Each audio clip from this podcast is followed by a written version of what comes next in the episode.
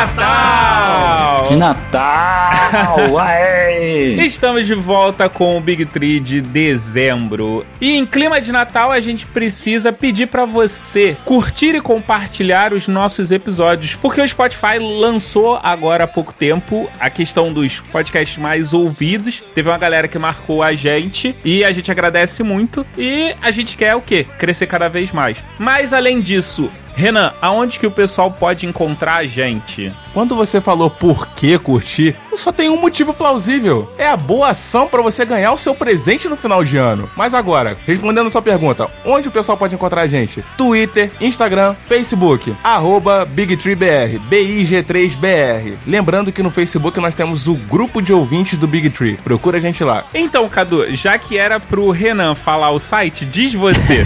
www.big3.com.br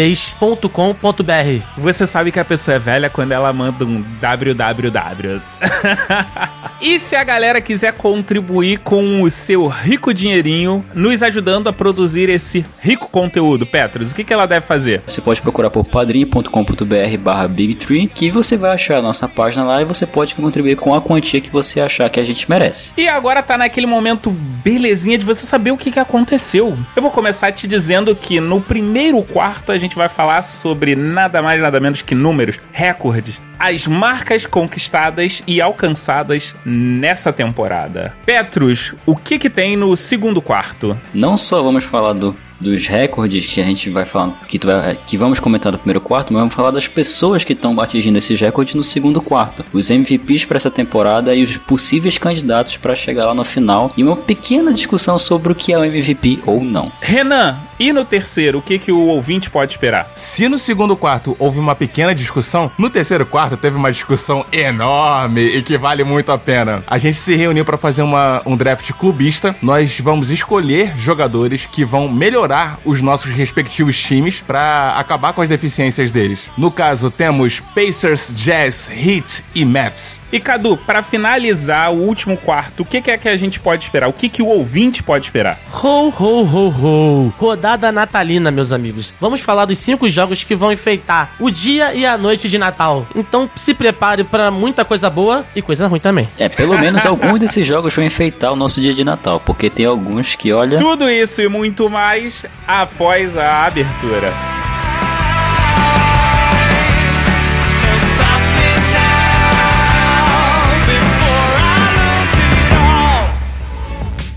Começa agora. Big Three. E assim começa o primeiro quarto do Big Tree. Nesse quarto a gente vai falar do que? A gente vai falar os números que nós tivemos nessa temporada. E eu vou chamar o Cadu para começar falando de nada mais, nada menos que LeBron James. Menino LeBron. Papai LeBron. O cara veio para fazer história essa temporada de novo, né, amigo? Ele não mudou nada, né? Nada além da verdade. Para quem duvidava do LeBron a partir daquela lesão, tá aí, meu irmão, suco de LeBron. O único jogador da história a anotar triplos duplos contra todas as franquias da NBA. Todas. Ninguém escapou do Papai Lebron, cara. Ninguém. Não tem como. Ele tá ensandecido. Alguém escapa do Papai Lebron? Aparentemente não. Inclusive, é, ele se juntou a Cal Malone e Karim Abdul-Jabbar por serem os únicos jogadores da história com pelo menos mil jogos de, no mínimo, 20 pontos. Não foi só isso, não. Tem mais? O cara me faz 33 mil pontos liderando a liga. Liderando a liga em média de assistências por jogo. Vocês enxergam o LeBron James hoje como uma versão atualizada do Magic Johnson? É complicado a gente fazer esse tipo de comparação. Pra mim, o Magic Johnson era genial. Mas o LeBron, cara, ele joga numa posição diferente. É um cara fisicamente, atleticamente muito superior ao que era o Magic Johnson, na minha opinião. Pô, eu acredito que ele tá superando. Superando? Superando, superando. Eu concordo com o Cadu nessa. Honestamente, eu acho que é o esquema do grande jogador. Todo bom jogador sabe que ao longo da carreira ele vai ter que mudar a forma de jogar. Isso significa que você tem que se adaptar que você precisa ir procurando os atalhos dentro da quadra. E o LeBron James, ele saiu daquele cara explosivo que pontuava pra caramba pra um cara que ele sempre teve essa habilidade de passar bem, mas ele foi aprimorando isso e ele tá vendo que ele já não tem tanta saúde e tanta explosão quanto antes e ele tá envolvendo mais os jogadores para que o time jogue melhor e em função dele. Em consequência, você tem esses recordes. O que faz com que a gente automaticamente lembre é, dele com outro jogador do Lakers que é muito parecido por ter a característica de jogar em várias outras posições, diga de passagem, é, nas cinco posições, assim como LeBron James, que é o Magic Johnson. Por isso que é natural que haja essa comparação. Mas eu não acho que o Magic era tão bom nas cinco posições como o LeBron é. Bom não, mas eu tô falando que existe Envolve a- o time? Isso, exatamente. A comparação vai ser natural porque eles têm um comportamento muito parecido na carreira. A forma de envolver e são vários aspectos que fazem com que você automaticamente faça essa pequena comparação. Eu tenho que elogiar os méritos da equipe técnica, porque se você parar pra perceber, foi uma equipe montada da noite pro dia, praticamente. Também. E parece que eles estão jogando há anos juntos. É uma sintonia muito boa. Tá, e já que a gente já falou de LeBron, agora vamos pra uma outra pessoa que tá meio que competindo ou tá se igualando ao LeBron James, que é nada mais nada menos do que o nosso querido Luca. Vai, vai, Cadu, abra seu coração. É agora, Meu brilhe. coração, deixa eu brilhar, deixa eu brilhar agora.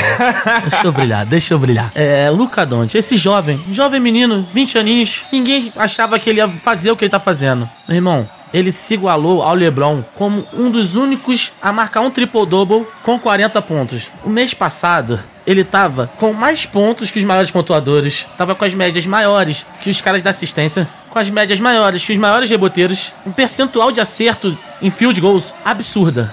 Amigo, foi o mês do menino. O que ele tá fazendo não tá. Não, ninguém tá entendendo. Sem contar que ele alcançou a marca dos 2 mil pontos na carreira com apenas 88 jogos. Pra você, ouvinte, que tá assim, ah, mas e daí? LeBron James alcançou essa marca com 92 jogos, Kevin Durant com 97 e Kobe Bryant com apenas 162 jogos. A gente só precisa fazer um asterisco aí, que é assim, LeBron James e Kevin Durant entraram praticamente como titulares quando chegaram na liga. O Kobe Bryant, ele passou um bom tempo sendo reserva da equipe do Lakers. Ele era reserva do Nick Van Exel. Cabe lembrar também, né? É apenas o segundo ano do Luka Doncic nessa liga. Sim. Eu não sei vocês, mas eu acho que tem um ídolo na cena em Dallas, hein? Nascendo, ele já é um ídolo disparado em Pra Dallas. mim, ele já é ídolo. Eu tô tentando convencer vocês há vários programas. E agora eu acho que vocês constataram, óbvio, né? Dallas vai ser campeão de novo, hein?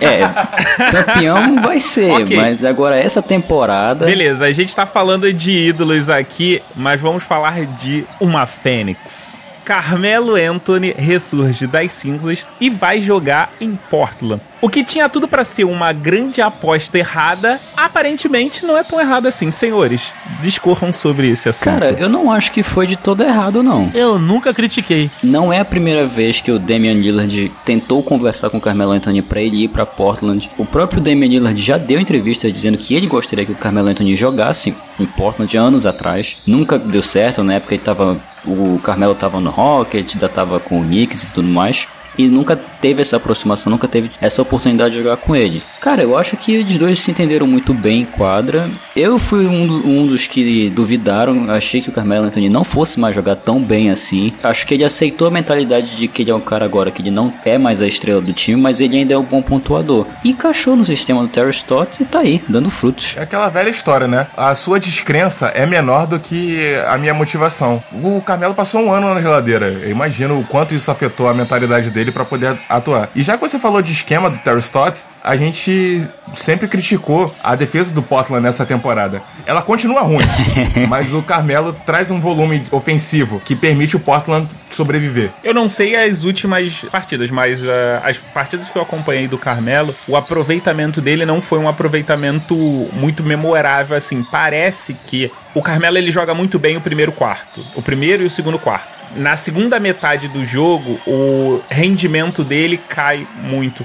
A ponto de que ele termina uma partida com um field goal de aproximadamente 40%. O que não é uma coisa de todo ruim para um jogador. Não. Mas assim, quando você compara o primeiro, a primeira metade com a segunda metade, parece que são dois jogadores diferentes. Pra um jogador que ficou um ano parado e na idade dele, que ele não é mais um jovem, né? É, tem isso, ele já não é mais nem moleque. Aí já começa por aí. Segundo que o cara ficou um ano parado, então pra ele retornar assim bem, por exemplo, pra quem viu a partida do Lakers contra o Blazers, que o Lakers ganhou em Portland, o Carmelo Anthony realmente começou muito bem o primeiro quarto, depois foi definhando, mas o cara tá com espírito de jogo, ele tá afim de jogar. Então é realmente louvável essa atitude dele. Ele tá com tanta vontade de jogar que na segunda semana em que ele estava em Portland, Portland venceu os três jogos. Magri, o Carmelo veste a camisa 00. O que, que você tem pra falar a respeito do número 0? Você tá querendo que eu fale do Raptors e o Embiid? É isso aí, Mogli. É isso que a gente quer ouvir. Então, antes da gente falar dessa vergonha, eu preciso dizer que a defesa dos Raptors é uma das melhores defesas contra jogadores de All-Star. Porque a gente teve é, o Raptors contra o LeBron James e o LeBron James só conseguiu 13 pontos, convertendo 5 de 15 arremessos. O Kawhi fez 12 pontos, convertendo 2 de 11 arremessos. Cara, 2 É. de 11? Nossa senhora! a gente teve que parar aqui a gravação porque o Cadu ficou incrédulo. A gente teve que conferir de novo. Mas enfim, vamos continuar aqui. Contra o Lillard, ele fez 9 pontos apenas com 2 de 12 e agora vamos falar do número 0, enfim. Joel Embiid jogou nada mais, nada menos do que 31 fucking minutos e teve 0 de 11 arremessos e 0 de 3 lances livres contra o Toronto Raptors. Aproveitar essa marca histórica do Embiid pra mandar um abraço pra um grande amigo meu, Belino. Sixers tá vindo aí forte, hein? Teve um perfil do Sixers que veio com a seguinte solução: contrata o Marcasol que aí o Embiid fica tranquilo. A maior preocupação do Embiid até então era o Al Horford. O Al Horford tá agora do lado dele, mas ele não contava com esse certo moço chamado Mark Gasol que colocou ele no bolso, cara. Já que a gente tá falando do 76ers, a gente precisa lembrar também um fato histórico, um recorde. Ben Simmons conseguiu fazer a primeira cesta de três dele na NBA. Ok, Puta próximo. Que pariu! Como é que o cara, armador, depois de três anos, faz a primeira cesta profissional da NBA dele de três? Ó, não fala mal não dele, que ele tá com 33% de aproveitamento das cestas de três. Porra, só arremessou duas? Três. Três, acertou uma. É inconcebível isso, gente. Isso é inconcebível. Tá, mas então, vamos falar de alguns quartos absurdos, já que a gente tava falando do absurdo do Embiid. Certo. A gente teve o quarto do Mavs contra o Warriors, aonde o Mavs fez 44 pontos contra 16 no dia 21 de novembro. Cadu, o que, que você tem a dizer que, inclusive, parece que é um recorde da franquia? Cara, deu pena. Aí, tava batendo em cachorro morto. Caraca, cara. O que o Mavis fez contra o Warriors foi absurdo. Eu olhava pro time do Warriors, eu olhava pro Steven Kerr, ele tava decepcionado, ele olhava pro banco, ele não tinha como se defender. Cara, mas assim, dois times que me dão, assim, o- pena, mas são, são penas de formas opostas. Não, pena quem tem a galinha. É, verdade. Um é o Warriors, que assim, dá pena de você ver a sofrência do time jogar. E o outro é o Pelicans. É a pena assim, de tipo, eles estão tão próximos, mas ao mesmo tempo tão distante. Eles estão a, a um Zion Williamson da conquista. É, é verdade. Agora a gente fala do outro quarto que foi entre Miami Heat e Houston Rockets, aonde o Heat fez 46 pontos contra 14 no dia 3 de novembro. e aí, Renan, pegou fogo lá em Miami? Maluco, você pode falar com propriedade, porque eu tava voando, aí você me manda uma mensagem. Renan, tá acontecendo uma coisa engraçada em Miami. Quando eu vejo, eu falei, não é possível. 46 a 14. Mas eu não posso cantar muita vitória, não, porque o Houston devolveu o sacode quando o Miami foi jogar lá. Mas ainda assim, Dallas e Miami no topo, vocês não sabem quanto a gente tá feliz. Isso me lembra uma época de glórias. pra gente terminar esse quarto, vamos por umas rapidinhas aqui. 11 segundos, Renan, o que isso te lembra? 11 segundos foi o tempo necessário pro Zach Lavine virar um jogo que tava na mão do Charlotte. Zach Lavine foi lá, bola de três, roubada de bola, outra bola de três e o Chicago Bulls ganha o jogo. Nessa mesma noite em que Zach Lavine empata com Stephen Curry, igualando o recorde de 13 arremessos convertidos numa partida. Só estão abaixo do Clay Thompson com 14. Sem contar que ele conseguiu fazer 49 pontos nessa partida, né? E pra terminar, a gente pode Não, dizer pera, que. pera, pera, Mog, pera, dois segundos. Dois segundos o quê? Foi o tempo que o Raja Rondo ficou olhando pro bumbum do Lucadonte do banco. Eu achei que foi pouco. Oferecimento tênis no pé. Porque tênis tem que ser no pé. E nesse segundo quarto nós vamos falar dos MVPs que estão escondidos por aí. O site da NBA colocou como os top 5 MVPs dessa temporada em primeiro lugar Giannis Antetokounmpo, em segundo Luka Doncic, em terceiro LeBron James, em quarto James Harden e em quinto Pascal Siakam. Eu quero que vocês falem de possíveis MVPs que estão sendo ocultos porque não estão na grande mídia, não estão no big market. Antes de começar a falar da galera escondida, eu vou falar de um cara que tá em evidência, mas é uma surpresa, uma surpresa muito boa, que é o Pascal Siakam. Verdade. Tem gente que tá cogitando o Pascal Siakam ganhar de novo o prêmio de jogador que mais evoluiu, porque ele deu um salto na temporada passada e nessa temporada ele tá dando um salto ainda maior. Ele tá virando o franchise player do Toronto. Ele tá literalmente caminhando a passos largos. Já pensou o Pascal Siakam ganha o de jogador que mais evoluiu e MVP? Não, é impossível, Nossa cara. senhora. Aí isso ia ser foda demais. Acabou o Canadá, meu irmão. Uma semana de feriado. Não é? Eu acho que vale ressaltar também, cara, o Carl Anthony Towns. A baixa mídia, o small market que tem em Minnesota, estão deixando ele correndo por fora dessa lista aí. Porque tem uma galera aí que tá jogando, mas ele tá comendo a bola, brother. Ele tá carregando o Minnesota nas costas. Tá jogando fino mesmo. Botou a mochilinha e falou, ó, vou levar vocês comigo. Minnesota é um small market, é, é escondido mesmo na NBA. Ele sempre foi um bom jogador, mas essa temporada, tanto o Minnesota tá jogando bem, quanto ele tá fazendo ótimas aparições. Eu, honestamente, não consigo ver um outro jogador. Ah, me lembrei agora que a gente tem também o Jokic. Porque o Jokic, ele é de Denver e ele foge do estereótipo que a galera gosta, que são jogadores musculosos, essas coisas todas. Foge pra caraca, que aquela barriga tá sensacional. Ele é gordinho, os gordinhos mandam. E aí, por ele estar fora de forma, ele é um jogador que ele é rechaçado. Mas assim, ele tem feito double-doubles, alguns triple-doubles, se eu não me engano, e tem garantido boas vitórias pro Denver. Cadu, quem você sondaria aí como MVP? Pô, cara, não tem como, né? É o Luca Doncic. Ah, porcaria. Tu ga- tu gasta uma pergunta pra receber essa resposta. Pô, tá de sacanagem, né, cara? Cara, eu vou, vou puxar aqui uma pessoa que é um big market, mas tem se falado pouco dessa franquia, que é o Kemba Walker. O que, que vocês acham do fato do Kemba Walker meio que tá correndo na rabeira, assim? Existe essa possibilidade ou hum, isso não vai acontecer? Eu acho que não vai acontecer. Não que isso seja um demérito pro jogador que ele é, mas ele só tá fazendo o que ele já fazia em Charlotte. Só que agora ele tá conseguindo dividir o poder ofensivo dele com outras pessoas. No Hornets era só ele fazendo os pontos, fazendo as jogadas e meio que não tinha ninguém pra ajudar ele. No Celtics agora tem o Jason Tatum, tem o Jalen Brown, tem mais uma galera. Aquele sistema do, do Brad Stevens que funcionou há duas temporadas atrás, tá funcionando de novo e agora com ele. Então ele não precisa ficar pontuando 30, 40 pontos todo jogo, sabe? Forçando bola. Ele só tá fazendo o que ele foi contratado pra fazer, sabe? E a consequência direta tá aí na campanha do Celtics, né? O Celtics na cabeça da tabela. Sim, sim. Justamente por conta dele. E, claro, Jason Tatum, Jalen Brown jogando bastante. O meu destaque oculto nessa lista é uma pessoa que já sofria por estar no small market. E agora é uma situação estranha, porque o Devin Booker, ele tá jogando muito bem, mas não tá naquele volume de jogo absurdo que ele tinha de 40, 50 pontos. Justamente porque o time do Phoenix tá bem. Ou seja, ele pode contar com outras peças. Ele chegou a fazer 70 pontos um dia desses, não foi? Um Isso. dia desses não, tem umas duas temporadas, né? Na verdade, o que acontece com ele é o mesmo que acontece com o Kemba Walker. De repente, o time do Fênix mexeu bem, trouxe umas peças que estão encaixadas no sistema do jogo e a galera tá jogando e pontuando, cara. Não é só ele. O Kelly Oubre Jr. também tá pontuando muito. O Saric tá jogando. E o Rick Rubio, depois do MVP do Mundial, meu irmão, o maluco é outro.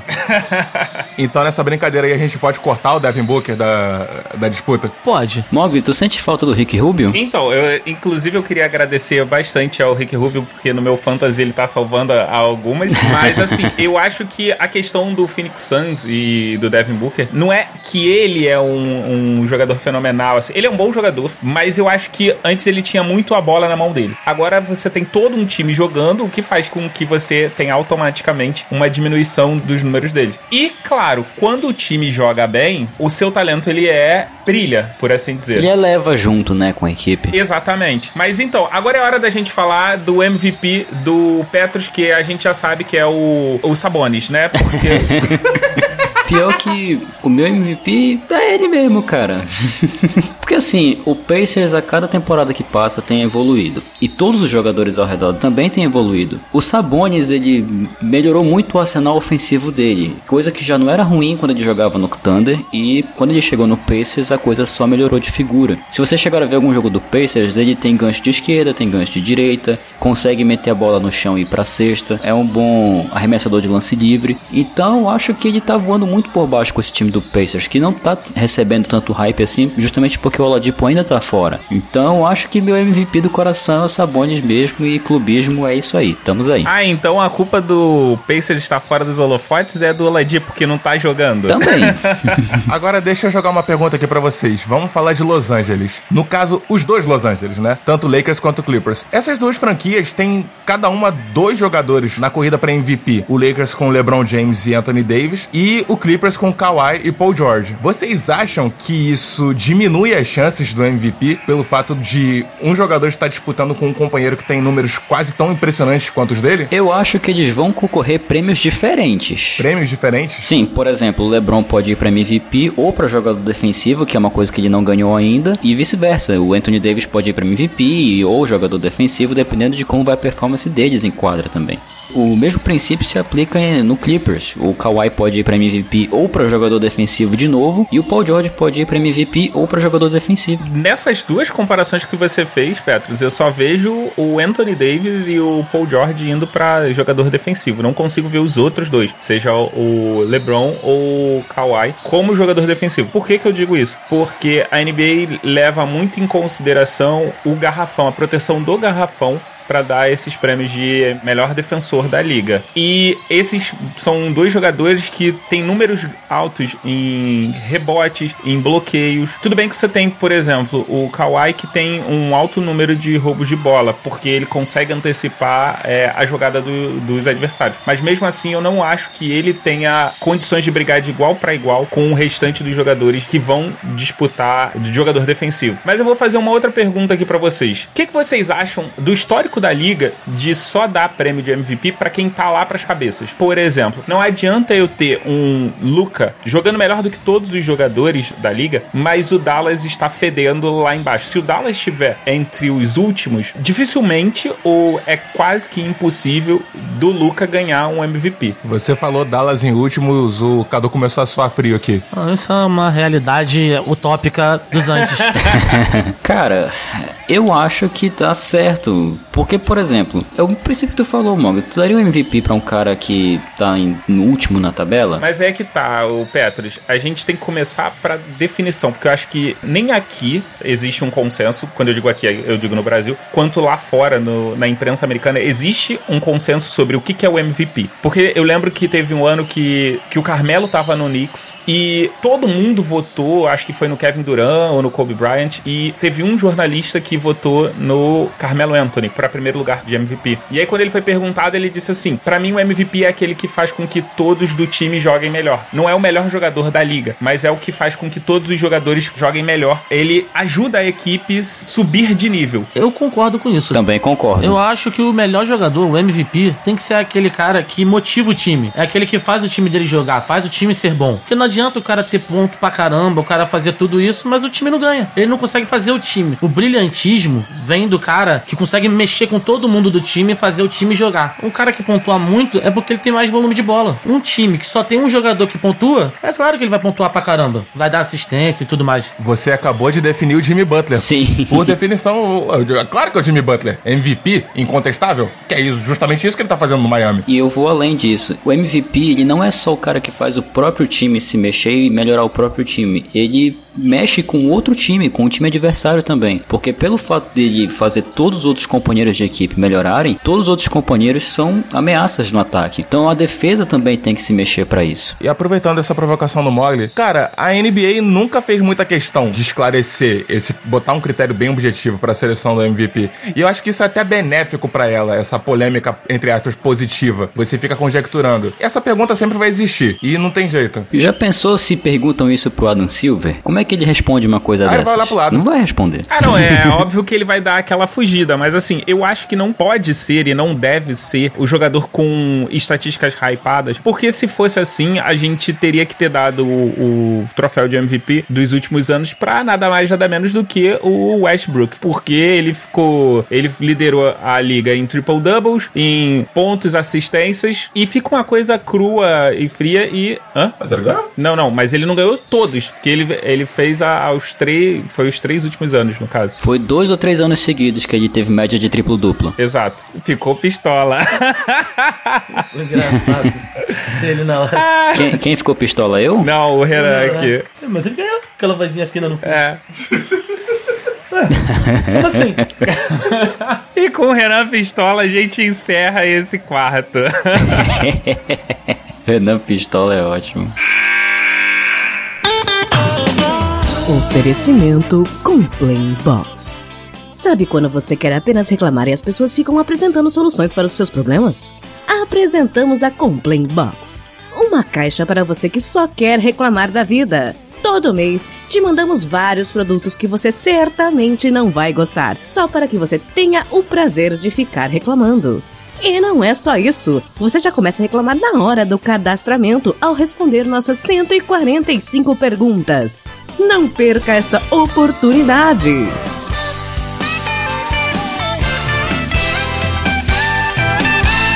E esse terceiro quarto é aquele quarto que a gente vai botar pra fora toda a nossa raiva, toda a nossa angústia e todo o xingamento que a gente tem pra determinado jogador. Porque a gente vai fazer o quê? A gente vai fazer aquele famoso trade. Na verdade, a gente não vai fazer trade, a gente só vai pegar jogador pra nossa franquia Exato. de modo que a gente melhora o nosso time. Claro que você vai precisar justificar por que, que você tá trazendo esse jogador, mas lembrando que não precisa se preocupar com cap. A única regra é você não pode trazer nenhum franchise player pra sua equipe. Petros, quem seria o seu primeiro jogador? Beleza. Primeiro, deficiências do Pacers. O Pacers é um time que consegue rodar bem a bola. Tem jogadores que sabem fazer jogadas, mas não sabem fazer jogadas no final do jogo. Por exemplo, teve uma partida agora contra o 76ers que o TJ Warren simplesmente deu a bola pro Ben Simmons. Então é um time que falta recursos de armador. Tudo bem que o Malcolm Brogdon é um titular e tá jogando bastante, mas só ele não é o suficiente. Então eu traria nada mais nada menos do que Fred Van Vliet pro Pacers. Porque ele é um cara de decisão, ele é um cara que num jogo empatado com um minuto pra acabar, vai colocar a bola embaixo do braço e vai tirar um coelho da cartola e vai conseguir fazer o time jogar. Mesmo com o Oladipo em quadra. Você, você é safado, você roubou meu jogador. E você roubou a pergunta que eu ia fazer aqui pra criar uma polêmica. Você não acha que o Fred Van Vliet já é um franchise player do Toronto? Não. Não. Ainda não? Não. Não. Eu sei que a comparação vai ser ruim, mas eu vou fazer mesmo assim. Ele me lembra muito o Ginobili. O Ginobili é um cara que foi o que foi no basquete, mas ele sempre teve boas participações vindo do banco. O Ginobili é um jogador que joga bem quando tá precisando comprar fralda pra casa?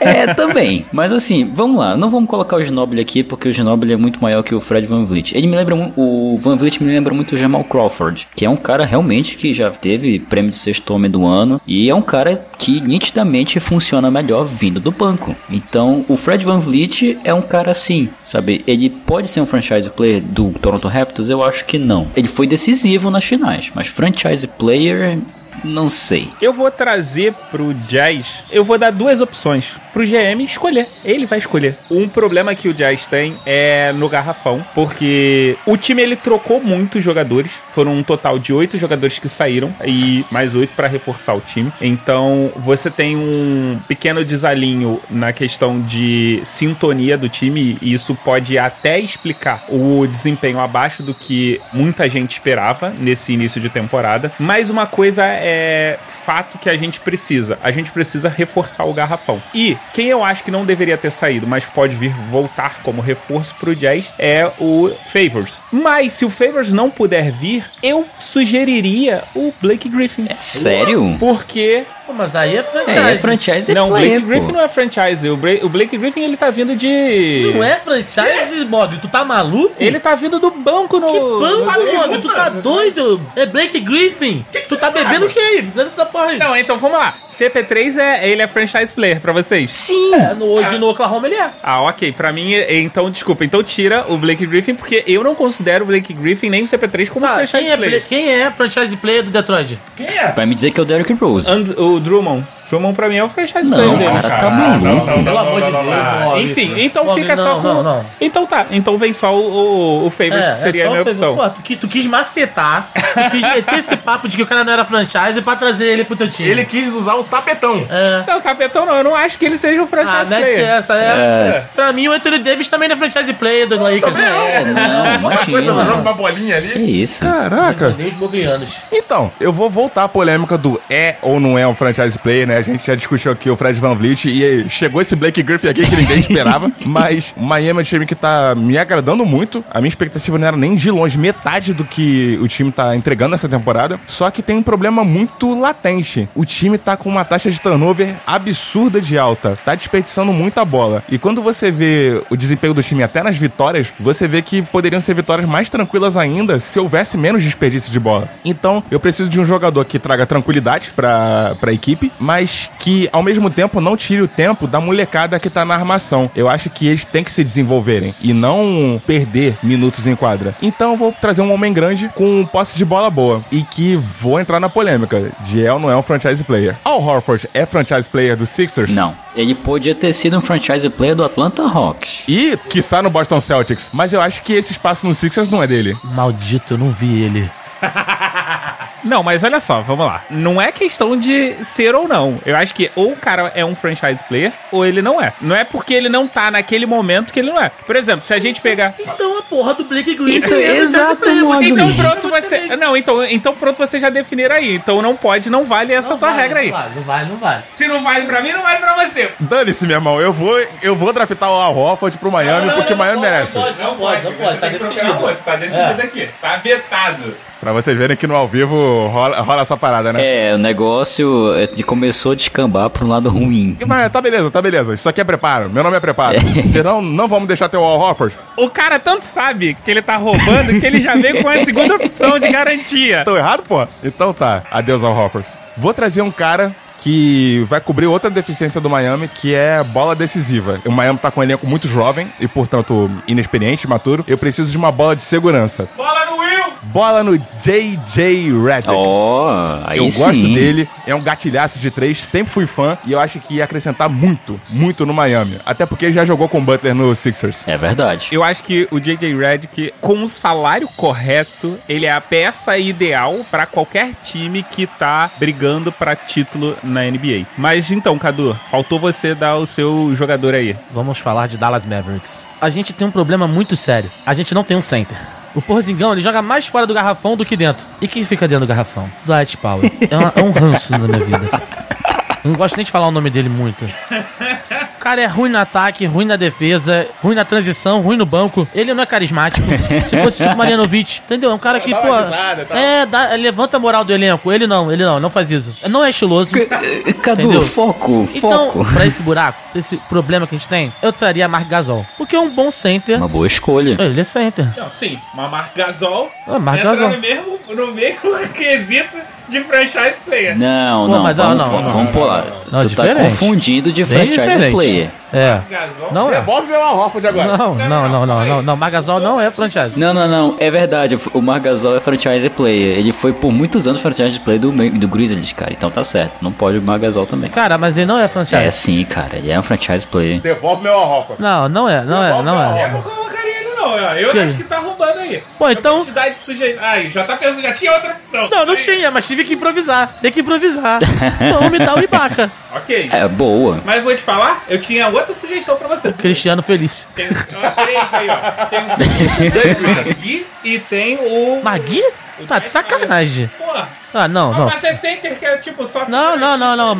Eu acho que o Mark Gasol pode. Pode ou não pode? Não, mas Gasol não pode não, vai cara. Tá, então Ibaka. Não, Ibaka, beleza, Ibaka tá de boa. Ibaka que faz a mesma função, é bom na defesa, é um cara que garante o garrafão. Ele com o Porzing ficaria um garrafão alto. E no ataque ele faz aqueles pontinhos dele, faz aquela jogadinha bonitinha, um pivôzinho ali e tal que a gente precisa. Sim. Acho que é um bom reforço, inclusive, pra defesa de vocês. Então vamos agora para a segunda rodada aqui. Petros. Segundo deficiência do Pacers, um cara esforçado, um cara raçudo dentro do garrafão. Beleza que o Sabonis faz isso bem, mas o Miles Turner às vezes não se joga muito pra jogo, sabe? Pra brigar lá dentro do garrafão. Então pra isso eu traria meu querido Montrezl Harrell que tá no banco do Clippers. Ele é um cara que é raçudo no banco, vai brigar por rebote de ataque e de defesa e ele seria uma excelente adição no Pacers. Escolheu bem pra caramba. Como eu falei, o Jazz tem o problema da questão de sintonia, mas quem eu traria é alguém que o Jazz rejeitou. Fato que o Jazz ainda precisa muito de um bom armador. E eu traria, nesse momento, Derrick Rose pra armar o Jazz. Ah, vai dizer que ele é franchise player. Você não confia no Mike Conley? Jogando do jeito que tá jogando, meu filho, a gente precisa de outro reforço. Eu acredito que o Mike Conley, ele vai jogar bem ao longo da temporada quando ele entrar em sintonia com o restante dos jogadores. Mas, no momento, eu traria o Derrick Rose, porque eu acho que ele daria um up na armação. Vocês sabem que vocês escolheram até agora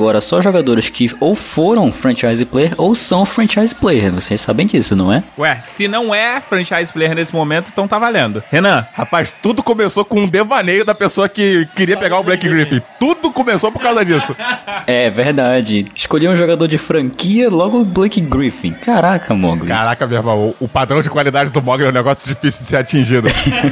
É sério que vocês esqueceram do Montrezl Harrell? cara? Não, eu não me esqueci, não. Mas ele é um cara que, apesar de vir do banco, apesar de ser um cara pra compor elenco, eu acho ele tão significativo pro Clippers que eu vejo ele como franchise player, ainda que no papel de coadjuvante. Mas agora eu vou trazer alguém que tem tudo pra virar um franchise player. Tem um futuro brilhante pela frente, é para sanar uma deficiência na rotação do garrafão. O Heat tá com uma temporada sensacional com o Adebayo. O Adebayo tá não tá me deixando sentir saudade do Whiteside, e eu não estou reclamando, mas eu acho que o Heat perde um pouco na rotação. O, o Spolstra colocou o Adebayo pra jogar junto com o Myers Leonard, e quando o banco começa a entrar, quebra um pouco o ritmo. Então, eu traria Jarrett Allen do Brooklyn Nets. Boa. Eu acho que um estocão bonito ia agregar muito ao garrafão do Heat. E um cara que tem um afro merece respeito, né, cara? Pô, pode crer. Com toda razão. Um outro problema que o Dallas tem é na rotação, mas fora do garrafão. A gente não tem um ala que, quando tem a substituição, quando sai a galera, o cara mantém o nível. Então eu traria Patrick Beverly. Ó, Zé Pequeno. Pode? Porque é um puta de um marcador. Ele é chato. Ele é aquele carrapato. Ele é, ele tem E cara. no ataque, cara, ele mata umas bolinhas de três nojenta. É um cara consistente e um cara que ia acrescentar muito pro time do Dallas. Assim como o Cadu queria mandar o Power embora, eu acho que um ótimo reforço pro Jazz é mandar o Exum. Só uma nota de desabafo, Mas não é? vamos agora pro último quarto. Oferecimento cerveja para beber. Porque num dia quente, ensolarado, o que você mais quer é uma cerveja para beber. Ho, ho, ho, ho! Nesse último quarto a gente vai falar da rodada de Natal e o que, que a gente espera dos jogos do dia 25 de dezembro. Bate o sino pequenino, sino de Belém. Vamos pra rodada de Natal. Eu não sei vocês, mas já faz um bom tempo que eu troquei os parentes pela NBA. Eu só espero o dia 25 pra ver esses jogos. Esse ano, então, amigo, vamos trocar mesmo os parentes pelos jogos. Só não dá pra assistir o último jogo, porque Não se antecipa não, a gente já chega lá quando a gente estiver com sono. Então, Celtics e Raptors.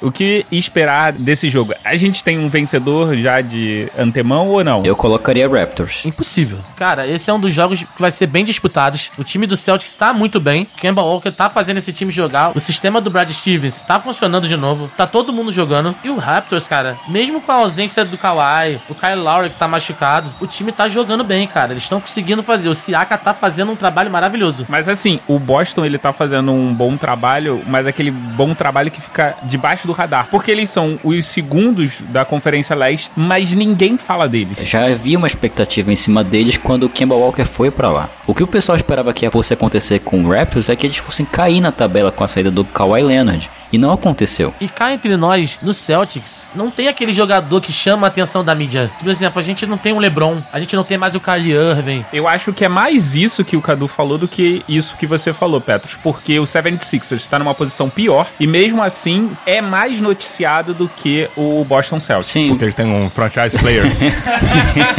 Porque eles têm um franchise player que não é franchise player na franquia. Ainda não, não, não superei o Al Horford. Acrescentando esse duelo, tem toda a mágica que a NBA cria, porque vai ser o Raptors, o atual campeão, jogando em casa, não é noite, né? Vai ser de dia, mas vai ser no dia de Natal. Então é um evento, né? A torcida vai comparecer em peso, vai ser um jogão. E a gente já destacou a defesa do, do Raptors, o quanto ela anula bons jogadores. Vamos ver o que, que eles vão fazer a respeito do Kemba Walker. Isso aí. Tem, a gente tem também, né, cara, o outro jogo da- do dia, que vai ser de tarde. A gente vai ter Bucks. E Bucks, o que que traz com Bucks? É o nosso querido grego, né? A fera. A fera grega. A besta solta no dia de Natal. De presente, vai ter muito toco. E vai mesmo, porque o Embiid também é um que ainda gosta de distribuir tocos por aí. Se ele não resolver amarelar de novo, se ele resolver amarelar de novo, é zero de novo contra o Bucks e aí decreta estado de calamidade pública lá em Filadélfia. Mas vai ser uma disputa bem interessante, né, cara? Os dois jogadores que são centers principais da, da liga, tá? Que é o Embiid de um lado e o Antetokounmpo do outro, se degladiando no dia de Natal, amigo. É impressão minha ou esse confronto também aconteceu no Natal do ano passado? Não, não. No ano passado, se eu posso estar enganado, mas eu acho que foi Milwaukee contra Nova York, no Madison Square Garden. Aliás, eu queria agradecer a NBA que deixou de investir no New York. Ela insistia em botar o New York na, no dia 25, mas perceberam que não tava dando muito certo, né? Porque era sempre uma surra. Ah, mas era uma surra no Madison Square Garden. Mas era uma surra. E eu vou destacar que o Giannis, ele gosta de estar no centro das atenções. Ele vai sentir o fato de estar jogando no dia 25 e contra um adversário à altura, né? Um outro cara que também ama aparecer, né, cara? Ama os holofotes, que é o Embiid. Sim. Então imagina os dois dando a vida nesse jogo. Pois é. Teremos overtime nesse jogo? Cara, eu acho que vai acabar em 40 minutos. Na verdade, 48. Pois é. E falando de jogos ruins, né? Vai ter Rockets e Warriors depois. Vai ser ch- chutar cachorro morto. O que, que vocês acham? Cara, eu acho que a NBA teve uma intenção boa. Ao contrário do Mogli, ela não esperava que o Warriors ia estar tão mal. E, tipo assim, pensou que é um dos duelos que vem sendo traçado nos últimos 3, 4 anos pela Conferência Oeste. Que era o Warriors e o, Rockets, era Stephen Curry e companhia contra James Harden. E tava um bagulho muito legal. Eram só bons jogos. Só que Rockets vai amassar o Warriors. Eu acho que no lugar desse jogo, Renan, Dallas e Miami, Pô, caraca, ia ornar muito. porra, ia ser uma delícia. Vocês iam era sair no, do tapa se fosse Mavericks e Heat. Então, pra você, ouvinte, eu recomendo que às 7 horas, no momento do confronto entre Rockets e Warriors, você vá confraternizar com a sua família. É Pro verdade. pessoal não falar assim, nossa, aquele ali, ó, não quer Só saber fica da vendo família, basquete, fica não só quer- vendo televisão. aquela tia chata, aquele tio que faz piada sem graça, é a hora deles. Abraça, trata bem, fala com carinho, porque esse jogo não vale a pena. Não, e aí você ainda pode usar assim, ó, tá vendo, família? Tô largando o jogo pra ficar com vocês. Foda-se, eles não precisam saber que é um jogo merda. E até porque, se tem um efeito colateral do dia 25, é que ele já começa a ficar biruta mais ou menos nessa altura do terceiro jogo, porque eu vejo os mesmos comerciais sempre e sempre e sempre, de novo de novo. Eu vou estar fazendo o seguro da Sul América, vou estar comprando uma Ford Ranger. Mas então, a gente falou pra você falar com a sua família por quê? Porque depois desse jogo bosta, você não pode perder o confronto californiano das duas equipes de Los Angeles, que é nada mais nada menos que Lakers vs Clippers. A vulga batalha de Los Angeles. E vai ser o confronto que a gente esperou do início da temporada, né, cara? Os dois times completos, Paul George voltando. E aí? Eu acho que vai ser um jogão. Jogão mesmo, cara. Os dois times têm tudo pra dar um espetáculo. É, LeBron James comendo recorde, Kawhi Paul George querendo provar que esse time do Clippers veio pra ganhar, veio pra ser campeão. Vai ser lindo. Vai, esse vai ser lindo. Lembrando que vai ter um gostinho de revanche, né, pro Lakers, que teve. Eu não vou dizer desonra, né, porque era um, foi um confronto equilibrado, mas eles perderam na noite de abertura, né. Imagina o quanto vai ser legal o Lakers vencer o rival na- da própria cidade, vencer em casa e vencer no dia de Natal. De um lado a gente tem. Se vencer. Se vencer, óbvio. Eu acho que vence.